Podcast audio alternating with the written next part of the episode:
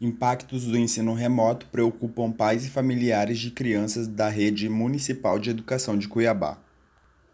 Preocupação é a acessibilidade e que a falta de interação prejudique o aprendizado das crianças. Cuiabá, 9 de abril de 2021. Os alunos da rede pública municipal de Cuiabá estão recebendo educação na modalidade remota desde março de 2020 devido à pandemia de Covid-19. Durante esse período, houve investimentos em treinamentos para que a modalidade pudesse funcionar. No entanto, há preocupação dos pais e responsáveis de que o ensino não esteja sendo acessível a todos, principalmente porque as crianças dependem da interação para o aprendizado efetivo. Segundo Evelyn Maia, mãe da Luísa, que cursa a educação infantil, e Rita Risalva, vó do José Lucas, aluno do segundo ano do ensino fundamental, as aulas têm funcionado com muita dificuldade desde o início. Além disso, todo o material tecnológico necessário para as aulas tem sido responsabilidade dos próprios pais e professores. O único suporte oferecido aos alunos até o momento foi o material didático obrigatório. Os que não dispõem de computador, celular e internet em casa ficam sem acesso às aulas. Professoras, a mãe e a avó podem acompanhar os pequenos em casa. Segundo elas, para que o ensino funcione, seria necessário muito investimento da prefeitura municipal e treinamento dos professores, pois o que falta é a didática. Ainda assim, concordo que o retorno presencial em um momento crítico como esse é inviável. Evelyn afirma não saber se a metodologia adotada pelos professores realmente funciona. Abre aspas. Por aqui, as aulas remotas acontecem por um grupo no WhatsApp. A professora envia os vídeos e instruções para que os pais orientem as crianças na execução.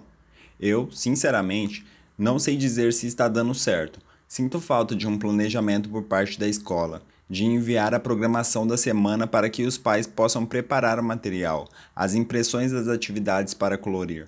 Afinal, nem todos os pais têm habilidade para desenhar letras, números e animais. Fecha aspas.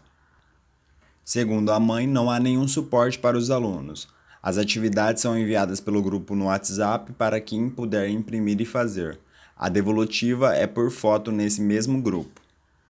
Para ela, não dá para dimensionar o impacto que esse período irá causar na vida de tantas crianças. Abre aspas. Eu ainda posso estar presente e ajudar minha filha com as atividades. Pesquiso para entender o que posso fazer de melhor para ajudar. Graças a Deus, temos acesso à internet. Minha filha tem um caderno, lápis colorido, tinta e todo o material didático necessário, mas nem sempre penso nas crianças que não têm. Como vão aprender dessa forma? Existem crianças que não têm acesso às aulas remotas, que não têm o material básico. Para essas crianças, o abismo da desigualdade social só aumenta. Como faremos para reparar isso? Fecha aspas.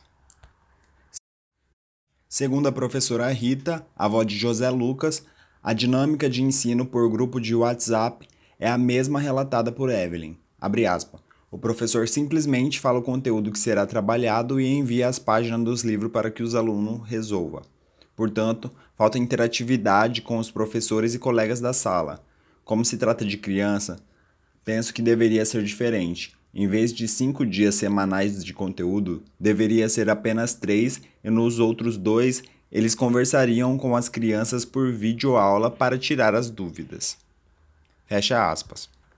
Para ela, o aprendizado com a modalidade de ensino é zero. Abre aspas. As crianças têm muita dificuldade na aprendizagem sem a interação. Não são todos os pais que podem acompanhar que sabem resolver as atividades e muitos não têm acesso à internet. Não existe interesse e motivação para que eles façam as atividades. Não temos nem mesmo o suporte da escola para buscarmos as xerox impressas. Quem não puder imprimir, não faz e pronto. Na minha opinião, não há aprendizado dessa forma. Fecha aspas, conclui. A coordenadora pedagógica da Escola Municipal de Ensino Básico, EMEB, Francisco Pedroso da Silva, Jeane Maria da Silva afirma que, na medida do possível, as aulas online estão funcionando bem. Na minha opinião, está sim dando certo. A Secretaria Municipal de Educação, SME, está dando o suporte necessário para as aulas por meio da assessoria e consultoria.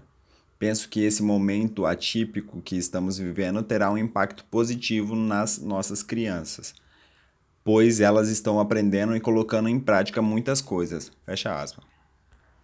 A escola enfrenta um déficit no quadro de professores e, por isso, a coordenadora precisa atender as turmas que estão sem professor regente. Abre aspas. Estamos aguardando a SME convocar os novos concursados para tomar posse e assumir as aulas. No momento, está parado esse processo por conta da pandemia. Para suprir essa necessidade, eu estou dando suporte nos grupos de estudo do WhatsApp, enviando atividades entregando as apostilas e sanando dúvidas quando há, fazendo atendimento sempre que for necessário. Claro que o atendimento não é 100% porque os alunos precisam dos professores para atender da melhor forma possível. Fecha aspas. A professora ainda afirma que o suporte por parte da prefeitura precisa melhorar, fornecendo internet para todos e materiais tecnológicos para os professores e alunos. Intertítulo Atividade Essencial. A Assembleia Legislativa de Mato Grosso, a LMT, reconheceu a educação como serviço essencial enquanto durar a pandemia nesta segunda-feira 5. A lei seguiu para a sanção do governador Mauro Mendes DEM. Se for aprovada, será permitida a abertura das instituições de ensino públicas e privadas de 141 municípios de Mato Grosso.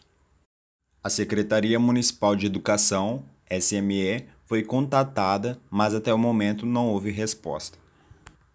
Publicado por Letícia Correia. Factória MT. Aqui, o jornalismo é dedicado ao leitor.